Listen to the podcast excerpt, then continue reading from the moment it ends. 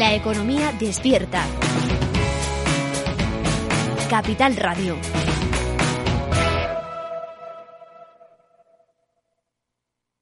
Neynor Homes les ofrece inversión inmobiliaria con Meli Torres.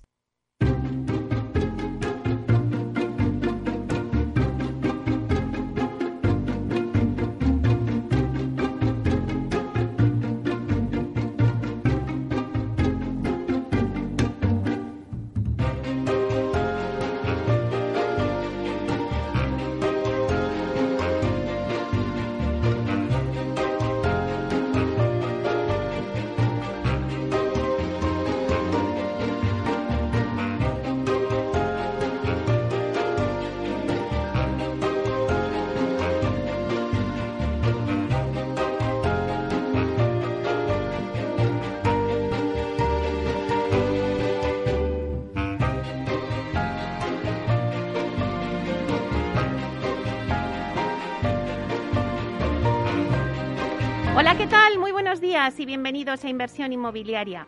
¿Quiere invertir en el sector inmobiliario y sacar la mejor rentabilidad a sus propiedades? Entonces no puede perderse este programa porque nuestro objetivo es mantenerle informado de todo lo que ocurre en el sector inmobiliario. Tratamos de dar voz al sector a través de los micrófonos de Capital Radio y si está pensando en invertir en el sector, aquí le damos todas las claves para que realice la mejor operación. Eh, por ello les invitamos a que se queden con nosotros y conozcan los temas que vamos a tratar hoy en el programa y que podrán escuchar también en los podcasts en nuestra página web capitalradio.es.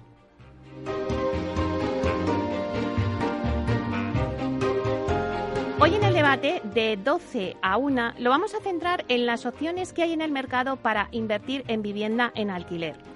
Es verdad que mucho se ha hablado del Bill to que es construir para alquilar y que está ahora tan de moda en España, pero esta no es la única opción que hay. Además del Bill to que es invertir en vivienda en alquiler pero en bloque, tenemos también la opción de invertir en disperso, es decir, vivienda a vivienda. Y habría una tercera opción dentro de ese disperso de vivienda a vivienda, también de invertir en vivienda en alquiler pero con opción a compra. Bueno, pues para ver el potencial de un mercado y de otro, contamos hoy en el debate con grandes expertos en la materia. Y serán Antonio Carroza, consejero delegado de Alquiler Seguro, Andrés Orcajada, que es consejero delegado de Tectun, y Juan Manuel Bello de León, que es consejero delegado de Bidoki.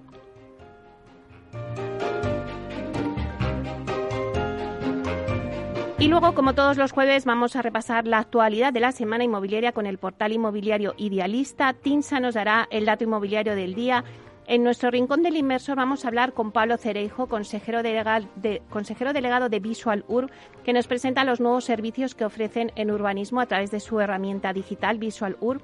A las 11, con la Wikicasa de Vía Acelere, os traemos el término aerotermia y la entrevista de la semana se la vamos a dedicar a Alfonso Benavides, que es presidente de Urban Land Institute en Madrid y que nos contará las conclusiones sobre su reciente informe Impacto de la COVID-19 en el sector inmobiliario. Después nos acercaremos al mundo Proctec y repasamos las noticias del mundo inmobiliario digital con Urbanitae. Y en la vía sostenible, con Vía Ágora, os vamos a dar las claves de los mayores retos que tiene el sector inmobiliario, como es en el acceso a los jóvenes a la vivienda, ya que uno de cada diez jóvenes puede comprar o alquilar vivienda solo. Como ven, un programa muy variado, así que pues ya no os entretengo más, ya os he contado un poco todo lo que vamos a tener en el programa, así que ya comenzamos.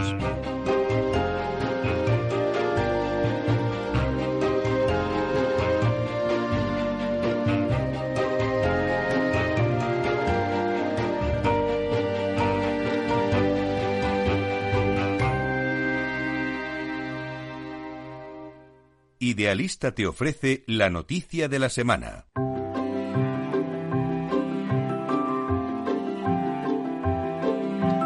Bueno, pues vamos a hacer un repaso a las noticias inmobiliarias más destacadas de la semana con Francisco Iñareta, portavoz del portal inmobiliario. Idealista. Buenos días, Francisco. Hola, muy buenos días, Meli. ¿Cómo estás? Bueno, pues cuéntanos qué noticias nos traes hoy.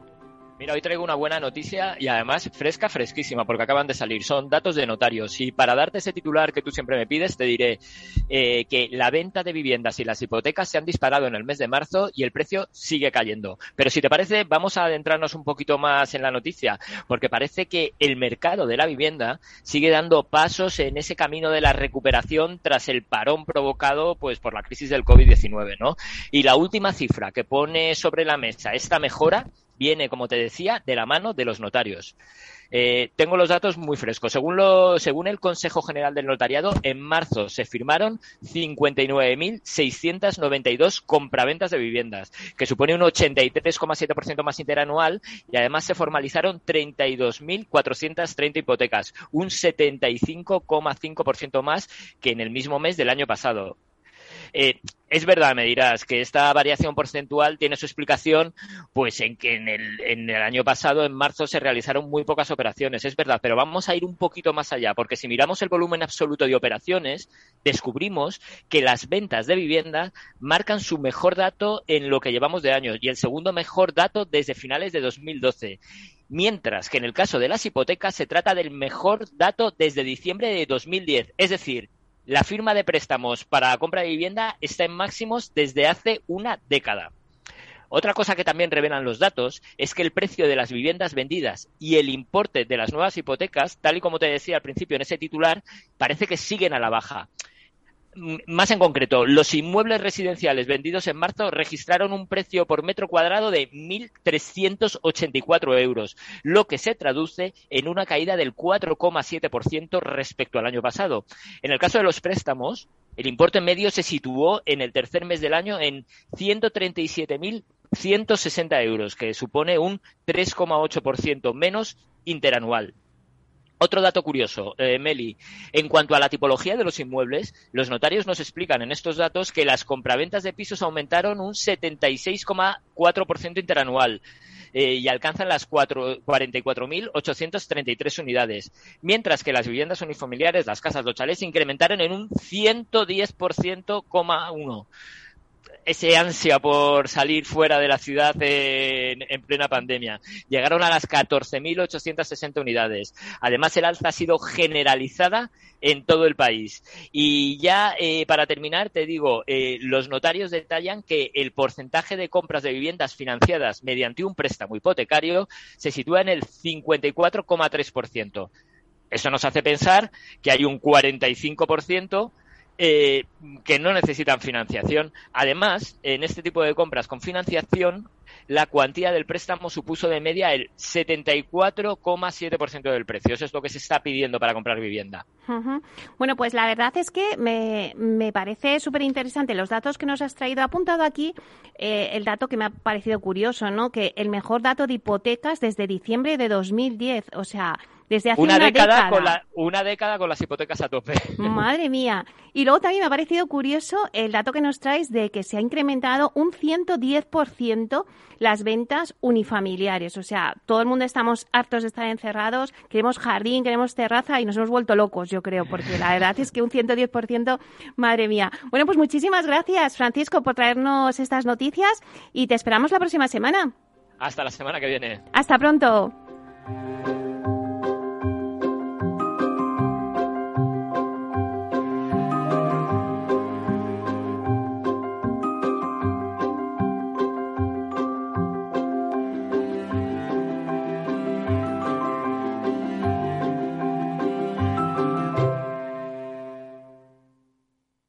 El dato del día con Tinsa.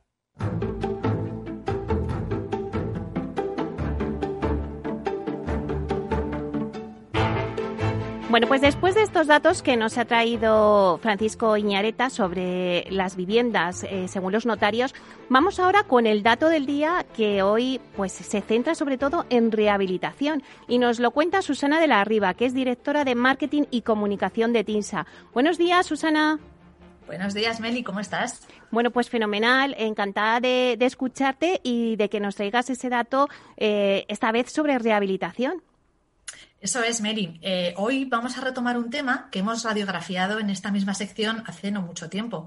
Se trata de la rehabilitación, una cuestión que en las últimas semanas ha tomado impulso con la presentación por parte del Gobierno del Plan de Recuperación, Transformación y Resiliencia, vaya nombres, con el que se quiere impulsar la rehabilitación de edificaciones y la regeneración urbana.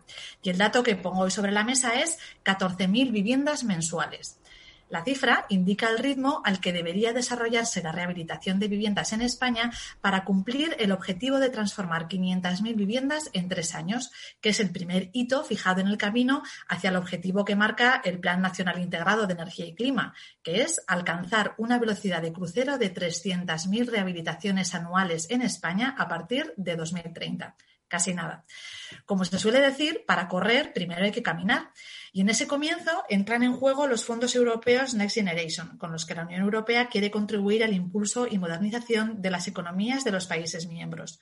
De los más de 72.000 millones que corresponden a España, el Gobierno va a destinar 3.400 millones a transformaciones en el ámbito de la edificación residencial.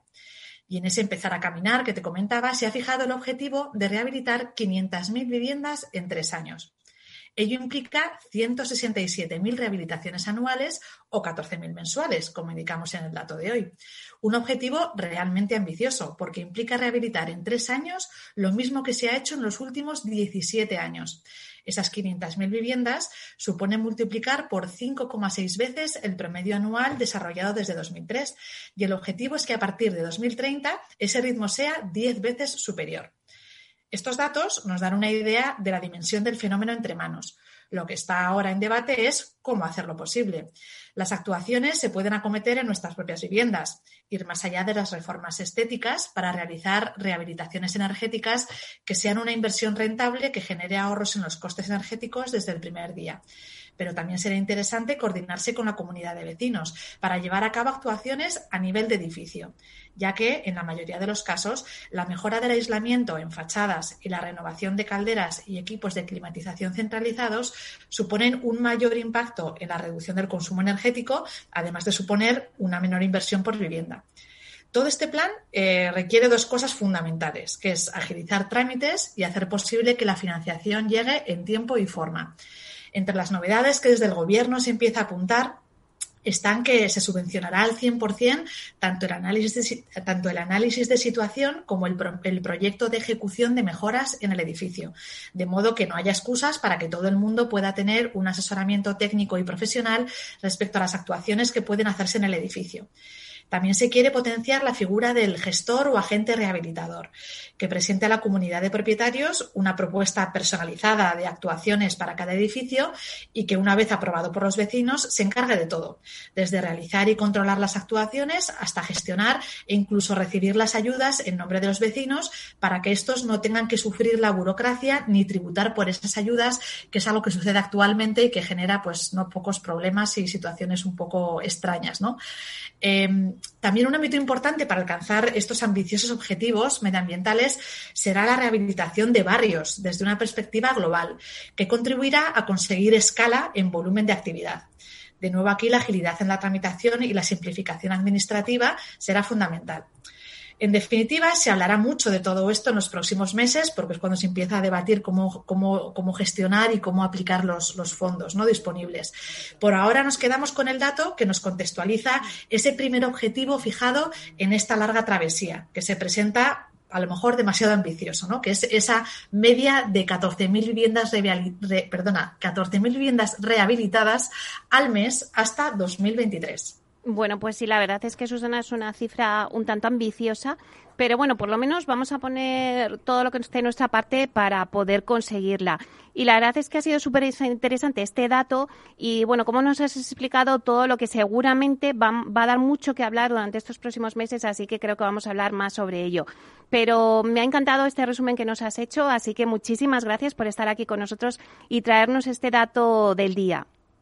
Un placer, Meli. Hablamos la semana que viene. Muy bien, hasta pronto, Susana. Adiós.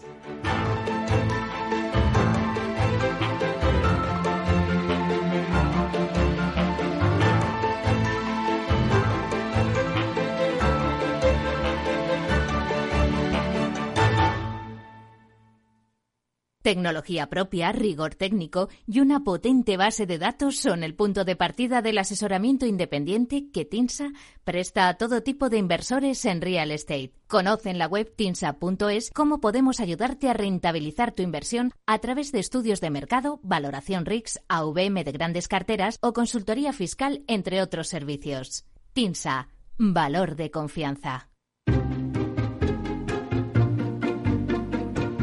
Inversión inmobiliaria con Meli Torres.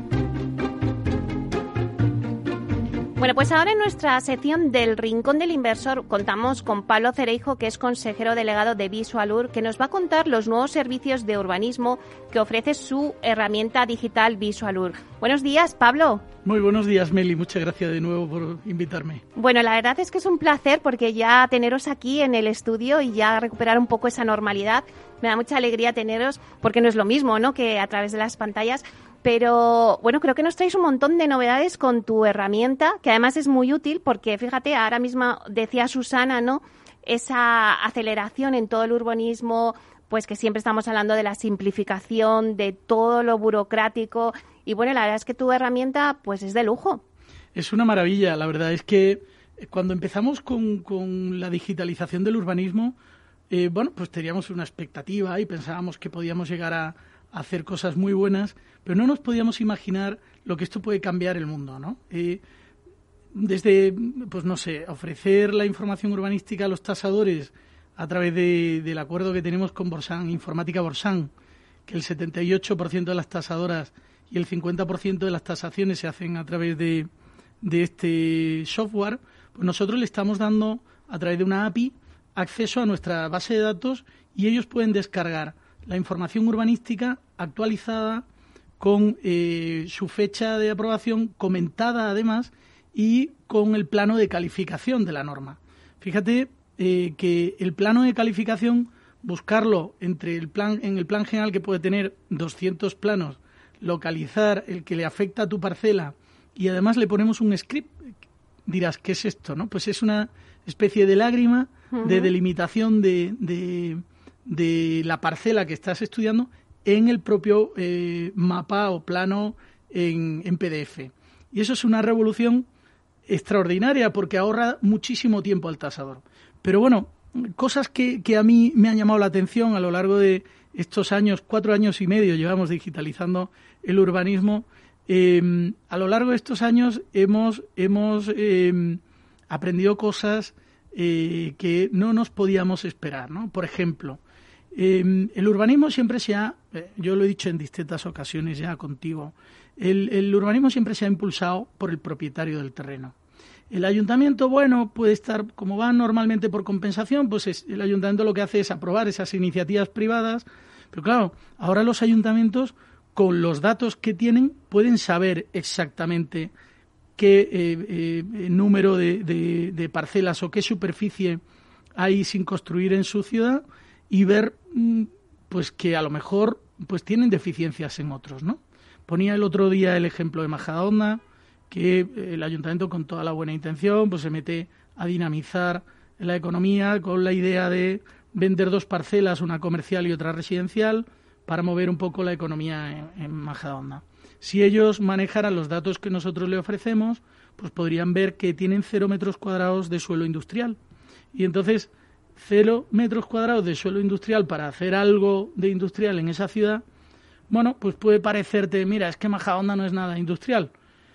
Bueno, está al lado de la A6 eh, y el industrial puede ser logístico, puede generarse... Que está tan de moda ahora, además. Que está tan de moda y que es tan necesario, pues tiene 700.000 metros cuadrados de suelo en desarrollo en la zona noroeste de la, de la ciudad donde pueden impulsarlo y, oye, eh, el ayuntamiento, en mi opinión, conociendo estos datos, podría decir, pues vamos a impulsar esto, vamos a impulsarlo, no sé quiénes son los propietarios, pero si no quieren ir por el sistema de compensación, tendremos que ir por el de expropiación.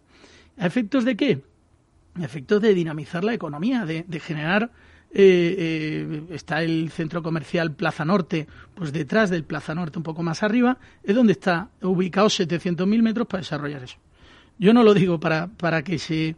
Eh, no lo digo desde el punto de vista comercial, lo digo porque el dato es fundamental. Es decir, cuando tú conoces, por ejemplo, ahora estamos analizando eh, en el Ayuntamiento de Madrid los plazos de concesión de licencias. Claro, en el momento que tú sabes que la media de concesión de una licencia de obra nueva en Madrid son 10 meses, esos datos, eh, pues te, dirás, oye, pues, pues, muy bien, a lo mejor está bien o a lo mejor está mal. Y cuando tú te vas al número, dices, es que me he gastado X, X euros en comprar esta parcela y solo los gastos financieros que supone para un promotor ese plazo de obtención de licencia, a lo mejor el Ayuntamiento de Madrid tiene que decir, busquemos una fórmula más rápida, ¿no? Busquemos una fórmula más rápida. O tener el número, o tener el dato exacto del número de parcelas a las que le han concedido licencia en los 12 últimos meses, ¿vale?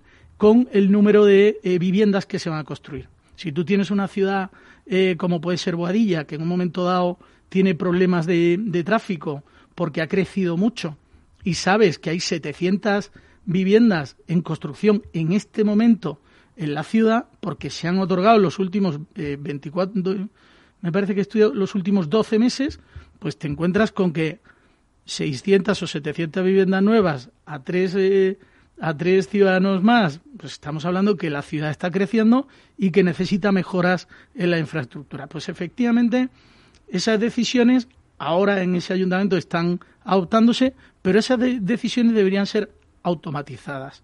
¿Y cómo se pueden hacer automatizadas? teniéndolas en una base de datos y preguntando. Yo siempre lo he dicho, yo creo que las decisiones, no conozco al director general de infraestructura o de carretera de la Comunidad de Madrid o de cualquier comunidad autónoma, yo creo que las decisiones de inversión en infraestructura deberían eh, adoptarse con datos objetivos.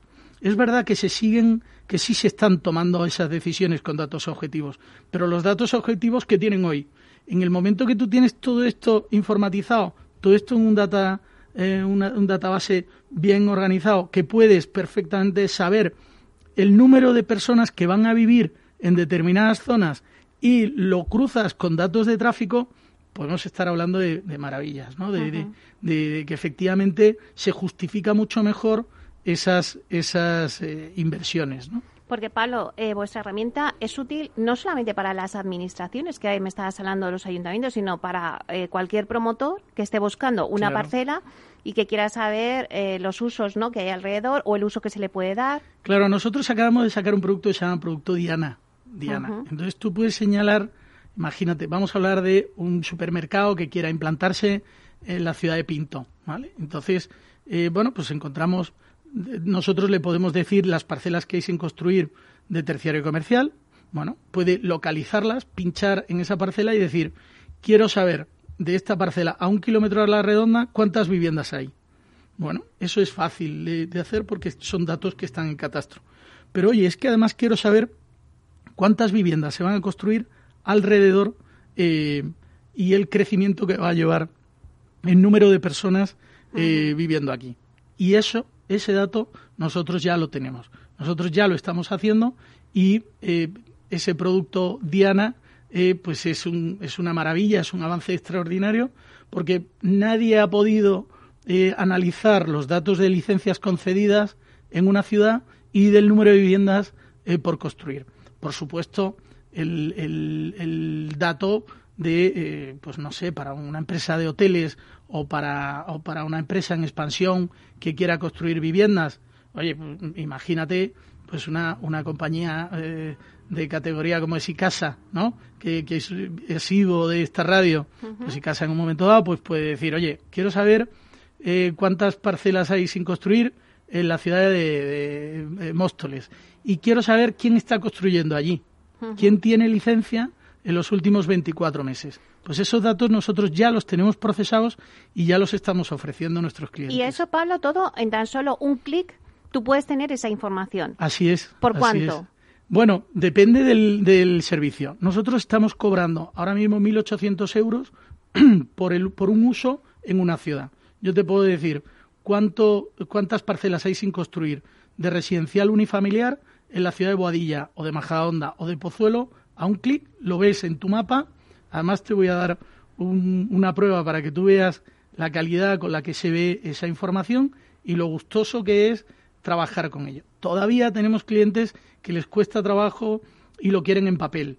Y yo huyo del papel. O sea, yo eh, creo que, pero no, no por nada, porque se queda obsoleto.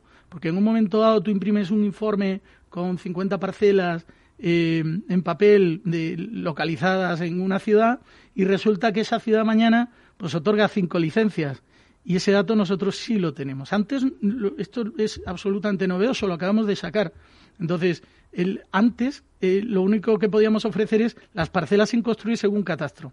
Le metíamos un dato que tampoco tiene nadie, que es el uso eh, principal de la parcela. Ese dato no está en catastro, no está digitalizado nada más que en Visualur. Y Visualur te ofrece la parcela sin construir, te ofrece el uso principal que tiene esa parcela y te dice cuántas parcelas hay alrededor que están eh, que tienen licencia, que cuentan con licencia y la entidad que ha solicitado dicha licencia. Bueno, pues ese, ese ejemplo que nos vas a dar, que habéis hecho un vídeo, eh, para que nuestros oyentes también lo puedan ver. Lo vamos a compartir con ellos. Vamos a subir. Te lo agradezco infinito. Vamos a subir la noticia en, la página web de Capital Radio, en el apartado mío de inversión inmobiliaria, y ahí se pueden hacer una idea los oyentes eh, a todo lo que nos estás contando con un vídeo que habéis hecho donde se ve claramente, porque muchas veces lo contamos, pero verdad no es como verlo y poder ver la utilidad de esa herramienta. Me parece perfecta la iniciativa de enseñarlo en vídeo bueno, ya nos quedan pocos minutos, Pablo, pero eh, antes has dicho una frase y es esa transformación de, digital del urbanismo que siempre estamos hablando, ¿no? Bueno, vamos avanzando y prueba de ello es una de tus herramientas que, que la verdad es que está funcionando fenomenal. Pero ¿qué crees que falta todavía para llegar a esa digitalización? Porque estamos en el inicio. Bueno, eh, faltarían muchas cosas, ¿no? Pero a mí me gustaría eh, pues que se pudieran solicitar licencias a través de, de, un sistema eh, digitalizado, 100%, no, no digitalizado. El otro día te hablaba en esto que preguntabas, ¿qué, le pides tú al político de la hmm. Comunidad Autónoma de Madrid cuando, cuando sea el próximo gobernante?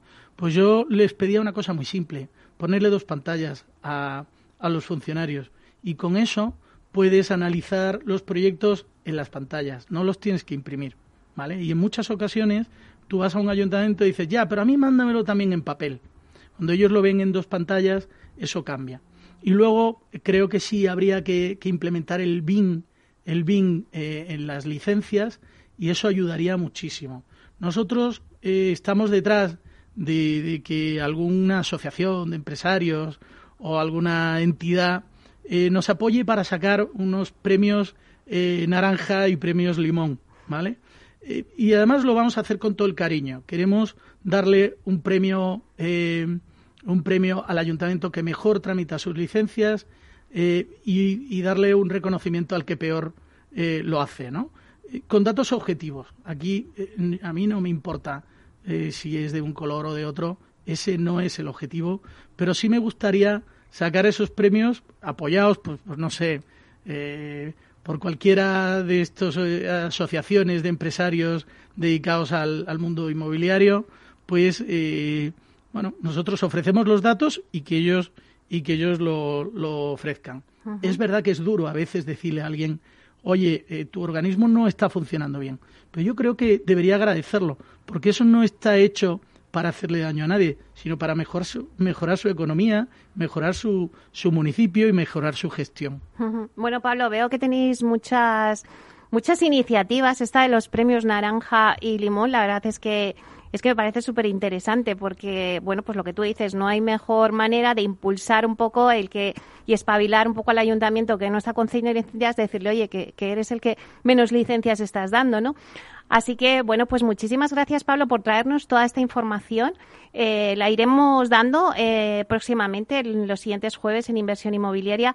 Pero de momento os dejamos aquí con este vídeo que nos has traído para que todo el mundo lo pueda ver y pueda ver lo sencillo que es utilizar esa herramienta y bueno, pues las ventajas que te puede facilitar y ver, pues como decías, ¿no? Eh, pues la parcela urbanizada, su uso Así que ahí lanzamos el proyecto Diana, que nos has dicho. Fenomenal, muchas gracias. Solo decirte que ya podemos hacerlo en toda España y cualquiera que necesite eh, cualquier ciudad de España lo puede tener. Bueno, pues muchísimas gracias. Pablo Cerijo, consejero delegado de Visualur.